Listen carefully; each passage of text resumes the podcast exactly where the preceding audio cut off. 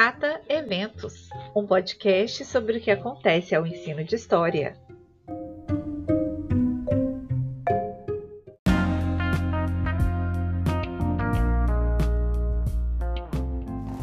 Bom dia, boa tarde ou boa noite, a depender do tempo no qual você escolheu ouvir esse podcast. Neste episódio, conversamos com a professora Vitória Fonseca sobre o incêndio na Cinemateca Brasileira. No quadro Esse é para Salvar, a professora Margarida Oliveira nos apresenta o livro Dicionário de Ensino de História, organizado por ela e pela professora Marieta Ferreira. Já o professor Rogério Arruda divulga a próxima temporada do podcast Vozes da História. Ao final deste episódio, o William traz alguns destaques da agenda do ensino de história para os próximos dias. O CATA Eventos é uma produção do Laboratório de Práticas em Ensino de História, o LAPEIS, da UFVJM. Eu sou Rosiane Bechler e quem dá voz comigo a essa ideia é William Bonetti, da Universidade do Estado de Minas Gerais, Unidade Campanha.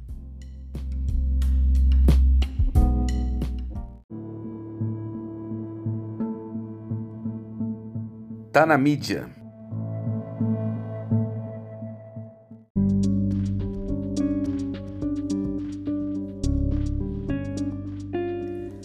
No dia 29 de julho de 2021, o galpão da Cinemateca Brasileira ardeu em chamas.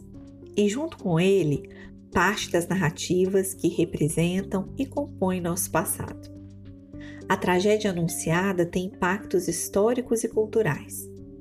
De acordo com a reportagem da Folha de São Paulo, baseada no manifesto assinado por trabalhadores da Cinemateca, há perdas consideráveis do acervo documental que guardava registros de órgãos já extintos, como a Empresa Brasileira de Filmes, Embrafilmes, o Arquivo do Instituto Nacional do Cinema, INC, e o Conselho Nacional de Cinema, CONCINE, além de parte do acervo do Arquivo Tempo Glauber. Já do acervo audiovisual, as perdas também são irreparáveis.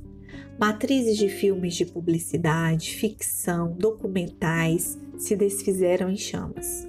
Fora os danos ao acervo de equipamentos e mobiliários de cinema, fotografia e processamento laboratorial. Itens de inestimável valor museológico, mas que também ainda eram utilizados em reparos que dependiam de maquinários que já não são fabricados mais. A professora Vitória Azevedo da Fonseca, aqui da UFVJM, que trabalha na produção de documentários e é pesquisadora do campo do cinema e ensino de história, registra aqui no Cata Eventos o seu manifesto sobre mais esse golpe desferido às nossas memórias e histórias.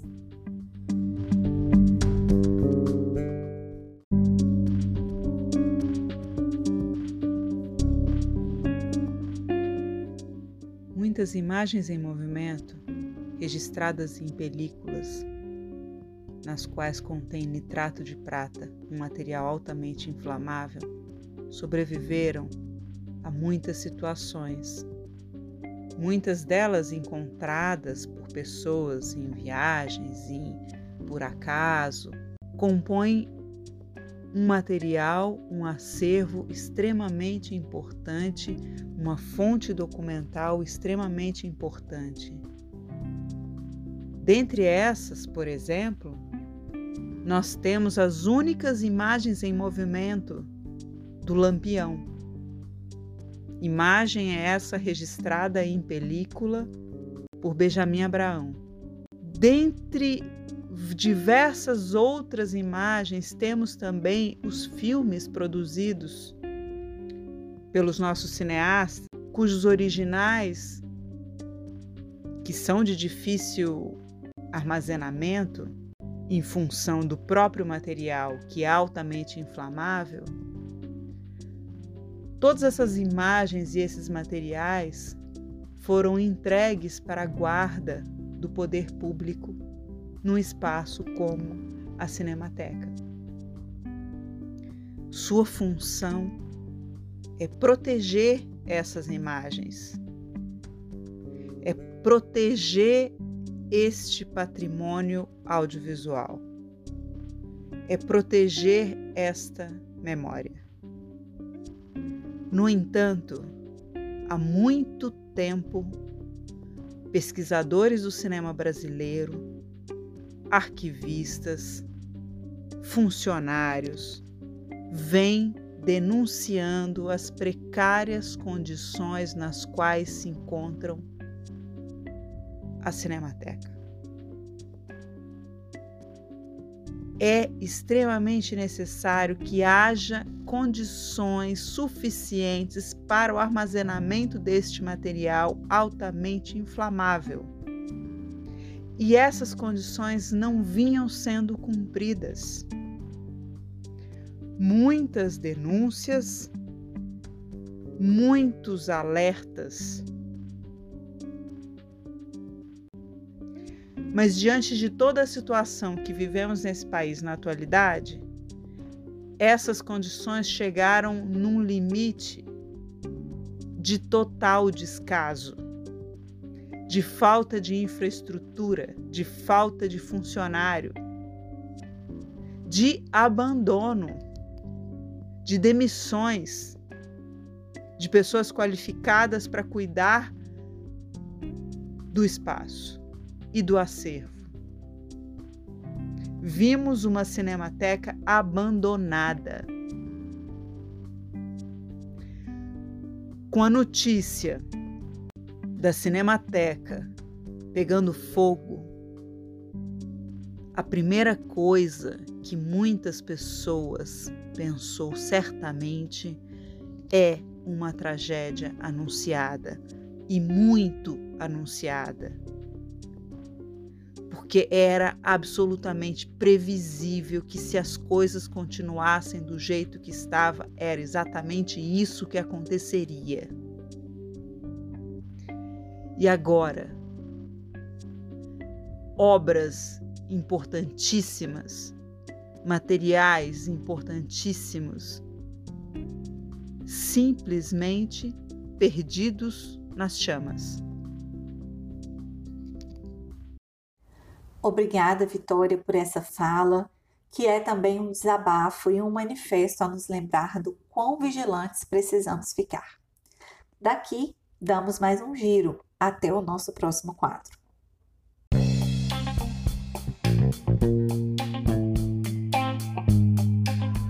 Esse é para salvar.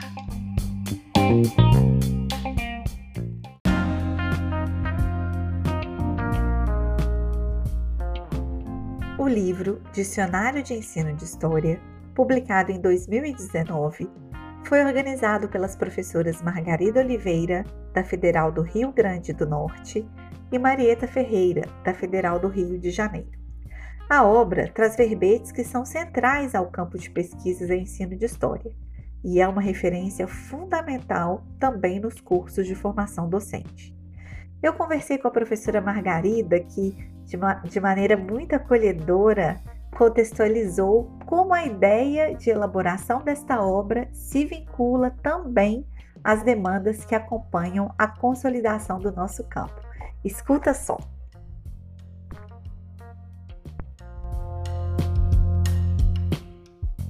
A ideia de um dicionário de ensino de história começou quando eu era é, representante de História da Comissão Técnica do Programa Nacional de Livros Didáticos e trabalhando com o meu companheiro de trabalho, é, professor Itamar Freitas, da Universidade Federal de Sergipe, nós constatávamos a dificuldade de os avaliadores dos livros didáticos que não eram do campo do ensino de história se inteirarem das discussões que eram travadas nesse campo.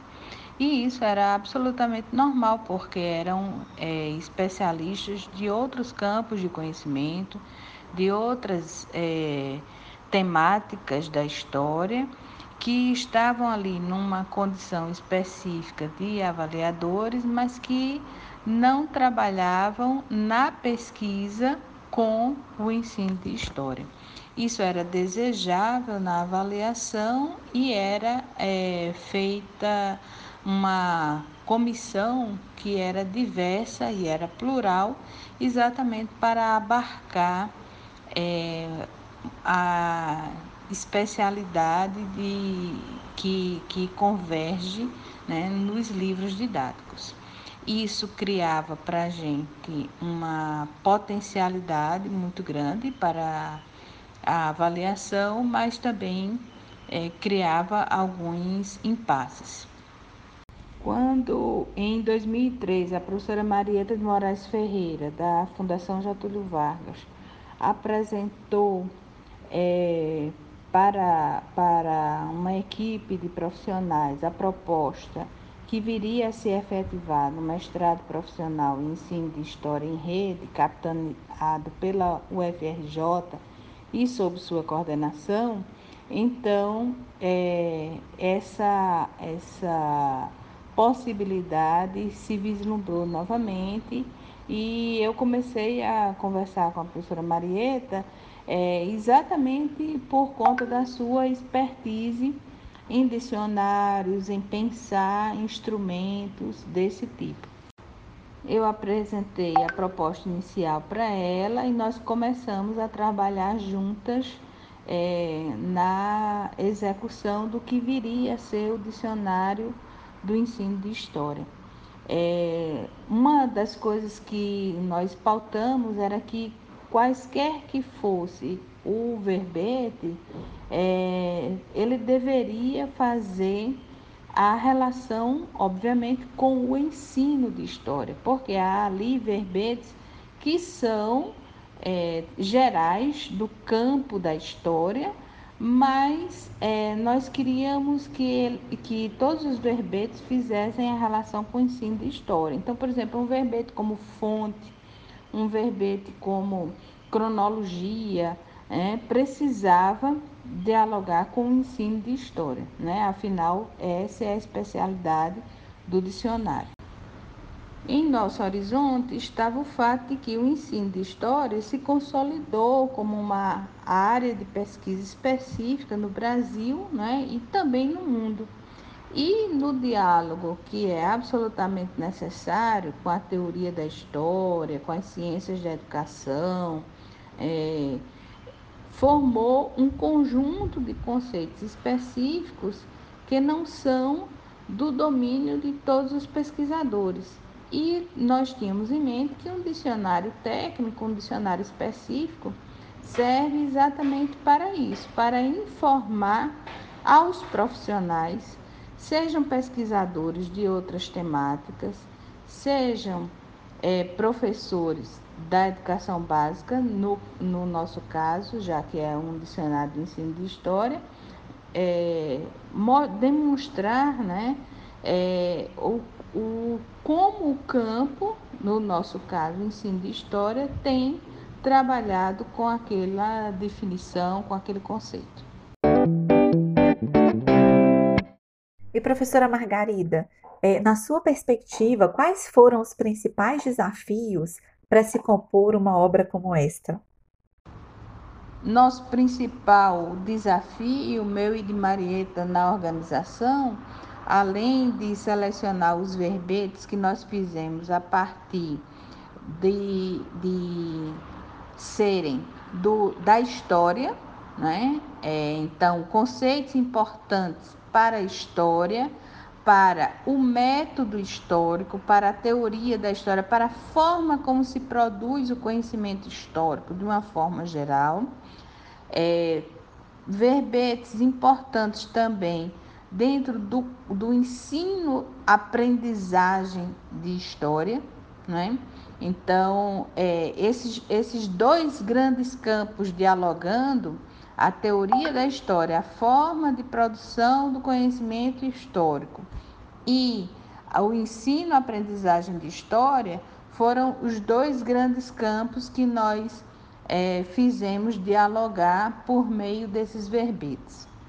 Nós não tomamos nenhum posicionamento teórico sobre é, os autores que iriam que iriam ser referenciados ou trabalhados.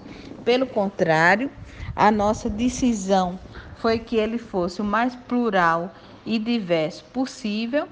É, e além desse desafio, vamos dizer assim, estrutural do dicionário, foi o desafio de selecionar colegas. E, e isso é muito bom, não é? Porque constatar que o campo do ensino de história já tinha é, profissionais suficientes, né? Para que a gente pudesse, inclusive, é, garantir uma representatividade é, regional, institucional, né? Então, nós tínhamos critérios como titulação e tal, mas é, principalmente nós tentamos dar essas, essa diversidade institucional, a diversidade teórica, né? E a diversidade também de regiões do país. Então, constatar essa pujança né, do campo do ensino de história e no diálogo aí com o campo da história mais geral e, sobretudo, da teoria da história, foi é, muito importante para a gente, embora tenha sido um desafio. E o lamento né, de ter que, que selecionar, ter que dizer, não, ó, infelizmente não dá para convidar todo mundo que a gente queria. Para fechar essa conversa, né, como não pode deixar de ser, eu aproveito para lhe perguntar: por que o livro Dicionário de Ensino de História é para salvar? O fato de até o ano de 2019 não existir um dicionário do ensino de história já seria é, justificativa suficiente para a realização dele, né? E também para a gente ter salvo esse material, né? Para hoje ser um, um material que vale a pena salvar. Mas além disso, ele tem é, objetivos muito claros no sentido de subsidiar o professor das séries iniciais, né, do primeiro ao quinto ano, que não são formados em história, na sua grande maioria, são professoras também, na sua maioria, é, professoras da, formadas em pedagogia, né? É importante um material desse para a sua formação continuada e ajudando a compreender as discussões específicas a uma área que é a história e o ensino de história. Por outro lado, é, também é, procura subsidiar o professor das séries finais e do ensino médio, né? É, das séries finais do ensino fundamental, no caso sexto ao nono ano, e do ensino médio, que, mesmo sendo formados em história, nos seus cursos de graduação, muitas vezes não tiveram acesso a essa discussão do, do campo específico do ensino de história. Mas mais importante é, ainda, o dicionário do ensino de história ele é muito importante para o professor das instituições de ensino superior que formam professores, professores das licenciaturas em história, de, da, dos cursos de pedagogia, né, para que ele é, não sendo profissional que pesquisa sobre o ensino de história, compreenda, acesse informações sobre é, temáticas, temáticas que ele precisa trabalhar para formar os professores e que o campo do ensino de história tem discutido. Ressalto esse ponto porque é, é muito importante que as graduações é, em História, né, e também as graduações em Pedagogia, que formam professoras é, e professores que vão atuar é, para é, formar é, esses profissionais que, que atuam principalmente do primeiro ao quinto ano, no sentido de eles dialogarem com a produção do conhecimento acadêmico nesta área, né? é muito importante que a gente ultrapasse a formação de professores é, pautados somente pelas nossas experiências e pelas referências que nós temos dos profissionais que foram nossos professores. Isso é muito importante, mas é preciso conhecer, é preciso acessar, é preciso dialogar com como o campo é, de pesquisa sobre o ensino de história tem produzido sobre isso. O resultado são 38 verbetes, né? É, com uma publicação que tem uma média de 250 páginas, é um trabalho que tem sido bastante referenciado. É, nós consideramos que é, alguns, alguns verbetes ficaram de fora por falta de tempo dos colegas de contribuírem e tal, mas nós garantimos é, 95% dos verbetes que nós gostaríamos que tivesse, no sentido de que nós analisamos como organizadoras que seria é, extremamente importante que, que estivesse presente num primeiro dicionário né, do ensino de história. E é, eu considero que eu e Marieta fizemos é, um, o que pudemos para que é, esses princípios que eu referenciei estivessem garantidos, né, esse diálogo da teoria da história com o ensino de história, a representatividade de vários pesquisadores, de composições é, de, de, instituições e é, concepções teóricas diferenciadas. Então, acho que, no geral, isso foi garantido. E é, eu acho que é, por todos esses motivos, né, sobretudo pela, pelo trabalho aí desses pesquisadores que deram vida a esses 38 verbetes, eu, eu acho que é uma publicação, sim, que é, é para salvar, com certeza.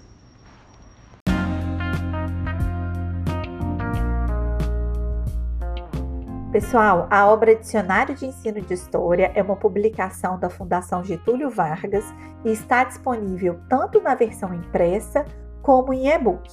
Dá um Google e garanto seu exemplar desse livro, porque sem dúvidas ele é para salvar. Agora, passando para a divulgação de outras mídias, que vocês já sabem que eu curto bastante, né? Eu gostaria de lembrar aqui um dos nossos primeiros episódios, no qual eu divulguei o podcast Vozes da História, que é um trabalho desenvolvido pelo professor Rogério Arruda, junto a discentes da graduação e da pós-graduação aqui na Faculdade Interdisciplinar em Humanidades da UFVJM. Hoje eu tenho a honra de recebê-lo aqui para contar um pouco sobre a próxima temporada que eles estão organizando. Escuta só!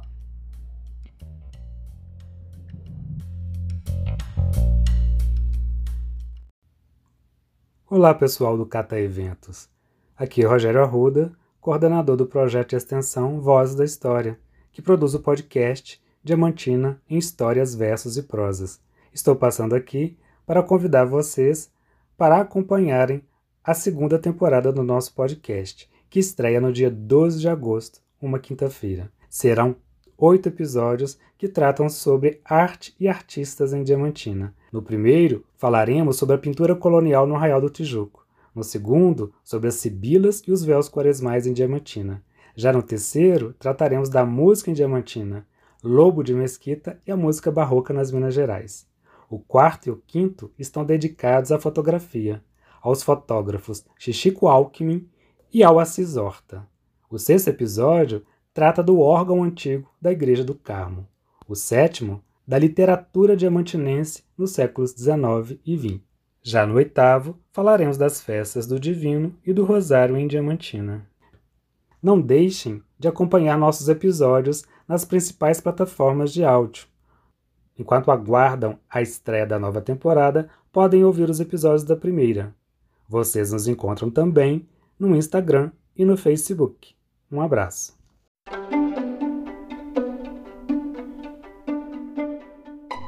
Olha, nós temos um lema aqui interno, William e eu, que é hashtag podcast com café, viu, gente?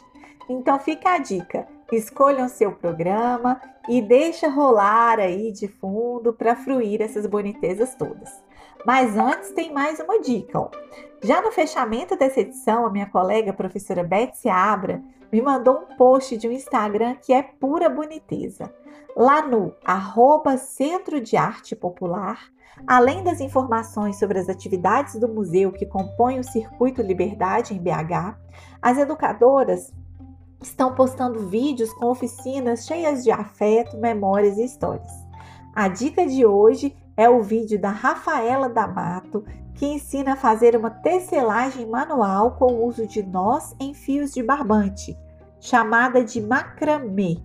Espia lá, gente, que vale a pena. Então, ó, vou melhorar ainda mais a dica para vocês. Assistam o vídeo da Rafaela, separem os materiais, escolham um dos programas do Vozes na História e vou lá! O sextou cheinho de sentidos e inspiração. Bom, eu vou lá preparar minhas coisas, viu? Abraço grande para vocês que hoje já vão poder matar as saudades do William, que volta no quadro Anota aí.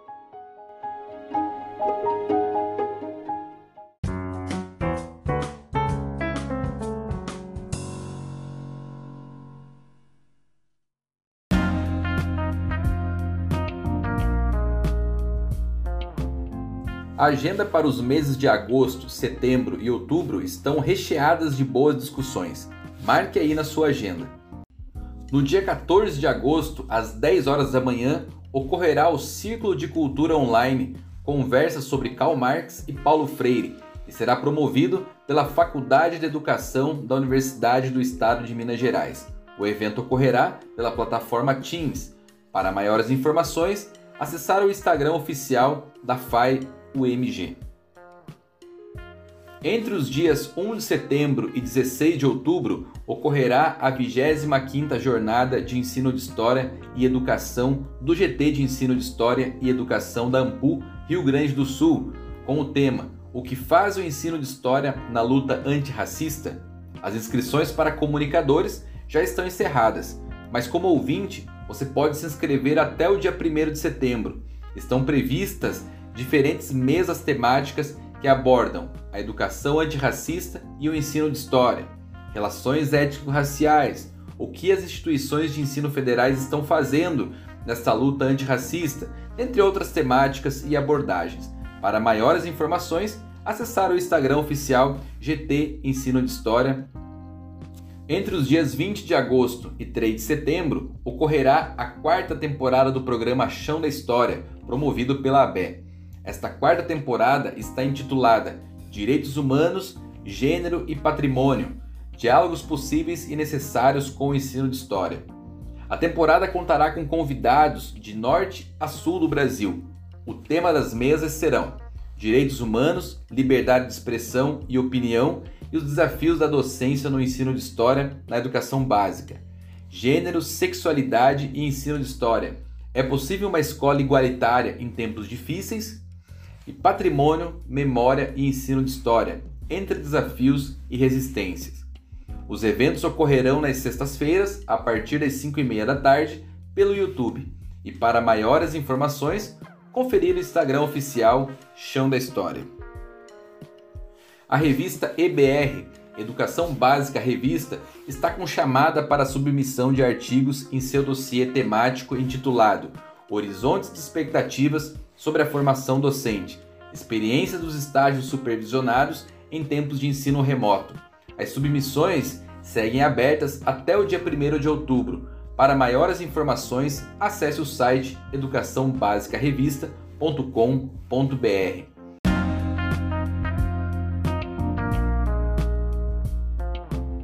E como sempre salientamos aqui, a nossa agenda segue cheia nos próximos meses. Sabemos que neste momento de eventos remotos, virtuais, nem sempre dá para acompanhar e ficar por dentro de tudo. Mas sempre que estiver na dúvida sobre qual evento ou quais eventos participar, lembre-se sempre de nosso podcast Cata Eventos. E eu fico por aqui. Divulga este podcast, compartilhe com seus colegas, alunos, professores, professoras, para que possamos juntos contribuir para a reflexão e a divulgação histórica. Um grande abraço e até o próximo episódio.